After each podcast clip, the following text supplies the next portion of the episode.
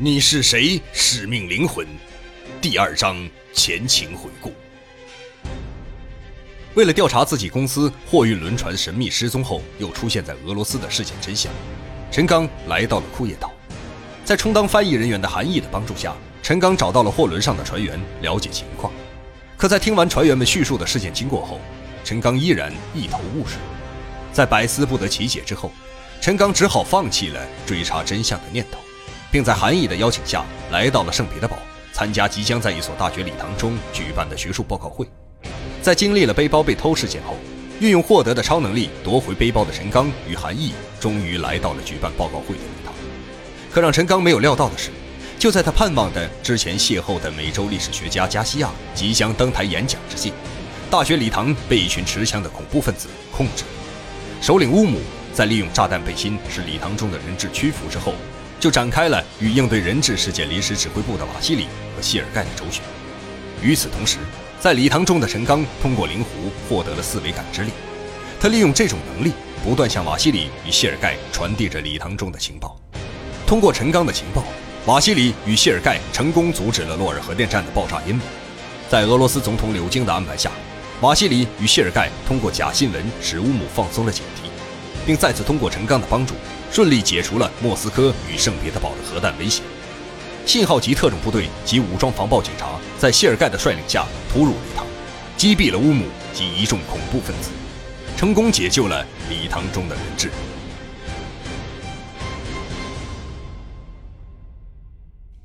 陈刚与加西亚脱险之后，二人之间产生了莫名的情愫。面对即将回国的加西亚，陈刚莫名其妙地做下了。与他一同前往墨西哥的决定。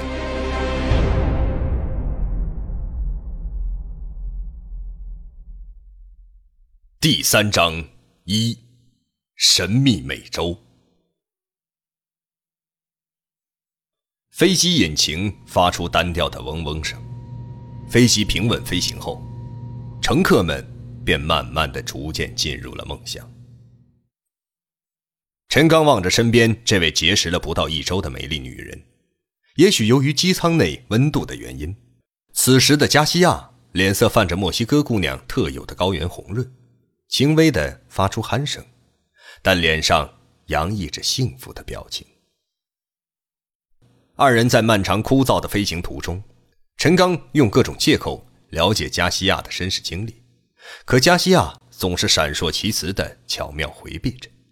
这使得陈刚对眼前这个女人感到越发神秘。二人转机之后，好像加西亚已经将圣彼得堡的一切不愉快都忘得一干二净了。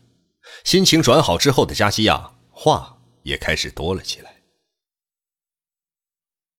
亲爱的陈先生，神秘的美洲大陆即将用他热情的怀抱迎接您这位来自遥远东方的贵宾。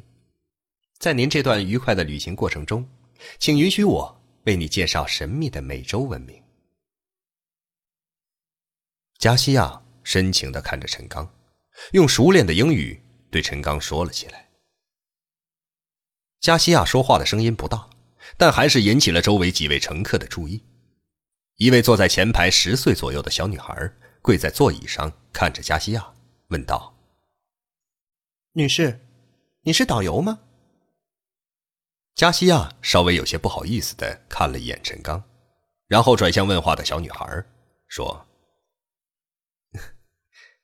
是的呀，你是第一次来墨西哥吗？”“是的，我是俄罗斯人，和爸爸妈妈去墨西哥度假。你能给我讲讲神秘的玛雅人预测未来世界的故事吗？”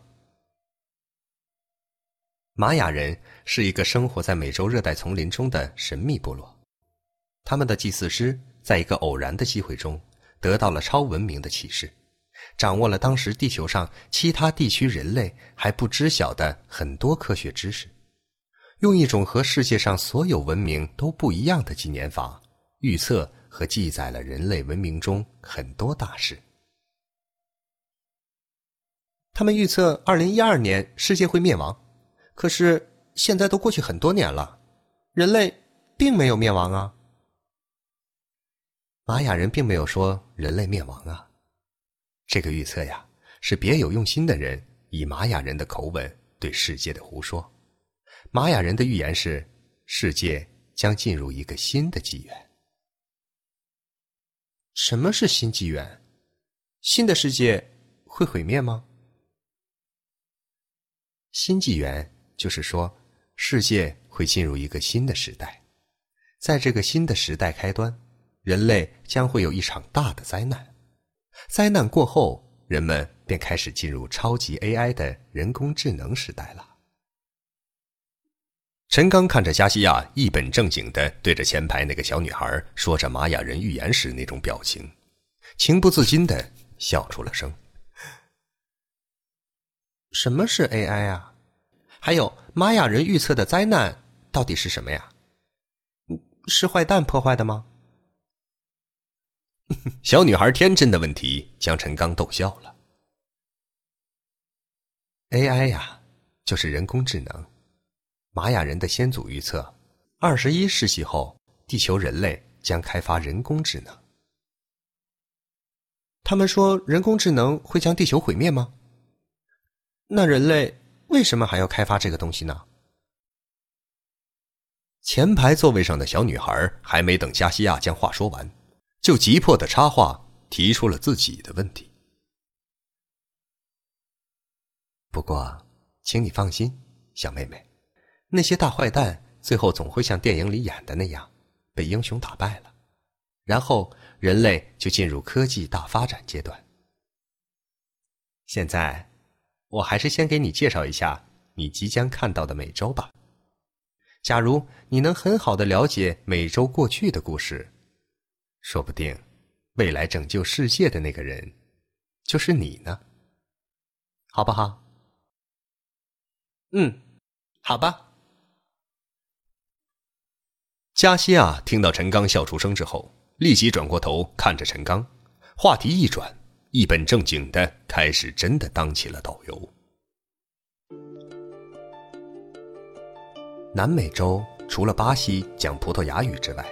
大部分国家都讲西班牙语，不过“墨西哥”这个词的来历却不是西班牙语的发音，是当地土著人，也就是印第安人语言中的发音。这个词的意思有战神和太阳、月亮之子等含义。不过，最早的墨西哥城确实是建立在一个湖泊的旁边。墨西哥的地图看起来类似一个羊角，所以。也有“羊角之国”之称。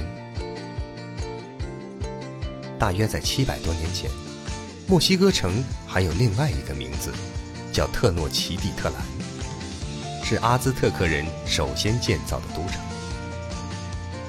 建造这个城邦的时候，还有一段神奇的故事呢。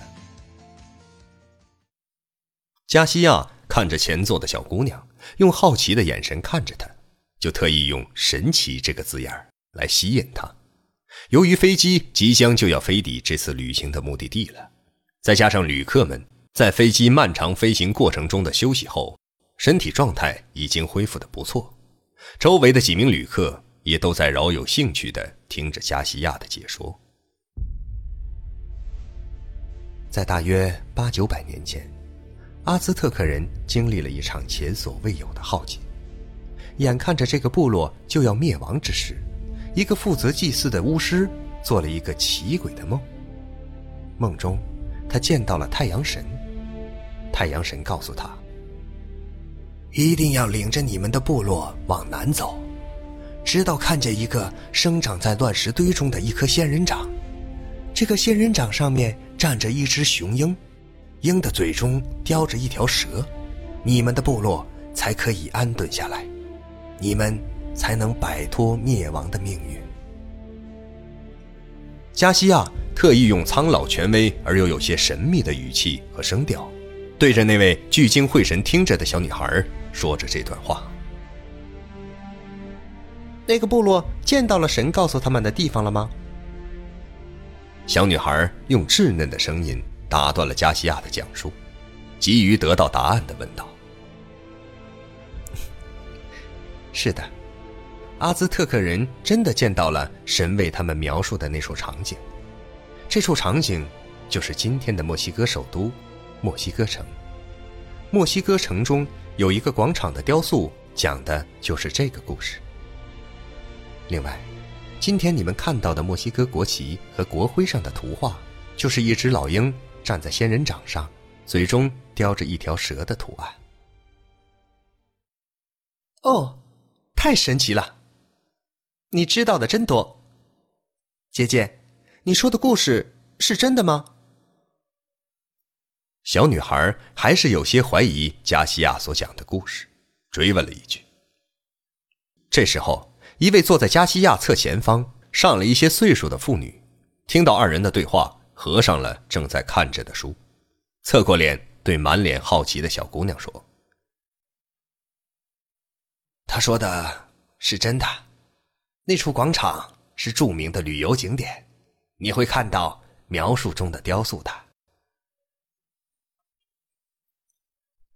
陈刚当初得到那个神秘能量球的时候。曾经找了几位爱收藏的朋友为他的这个宝贝做鉴定，其中一个人说道：“他的这个文物也许和美洲的古老文明玛雅文明有些关系。”不过，他当时并没有在意那个朋友随口而出的话，此刻也勾起了他的好奇感。陈刚后来翻阅了一些关于玛雅文明的资料，不过他最终还是否定了那个能量球与美洲文明的联系。此刻，陈刚对加西亚介绍美洲文明的解说，重新燃起了陈刚的好奇感。他一边开始重新审视眼前这位新朋友，一边注意地听着他的解说。不过，对于历史和考古专业出身的加西亚知道这些内容，陈刚也并不感到意外。美洲的印第安人也讲西班牙语吗？小女孩问加西亚：“不，他们讲印第安语，后来被西班牙人征服之后才讲的西班牙语。那那位神奇的巫师预测出他们会被西班牙人征服吗？”显然，小女孩还是对加西亚讲的那个神奇的巫师的话题更感兴趣。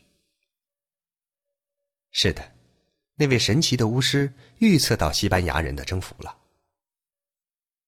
啊，这太神奇了！小女孩夸张的张大了嘴巴。加西亚将目光从小女孩的脸上转向正在注意听着的陈刚，继续说道：“与其说印第安人创造的美洲文明是被西班牙人征服。”不如说是被那些最早踏上美洲大陆的欧洲人身上所携带的病毒击败。掌握更先进技术的西班牙来到美洲大陆的同时，也为这块古老文明的大陆带来了致命的病毒。大多数原居民土著，并不是被西班牙人杀死，大约好几百万的人是被他们从欧洲带来的病毒所杀。此外，还有一个原因。在西班牙人到达美洲的很多年前，一位印加的神灵预言：当他们看到海上的一艘帆船来到这里，他们骑着白马，印加时代就宣告结束了。他们是上帝派来的使者。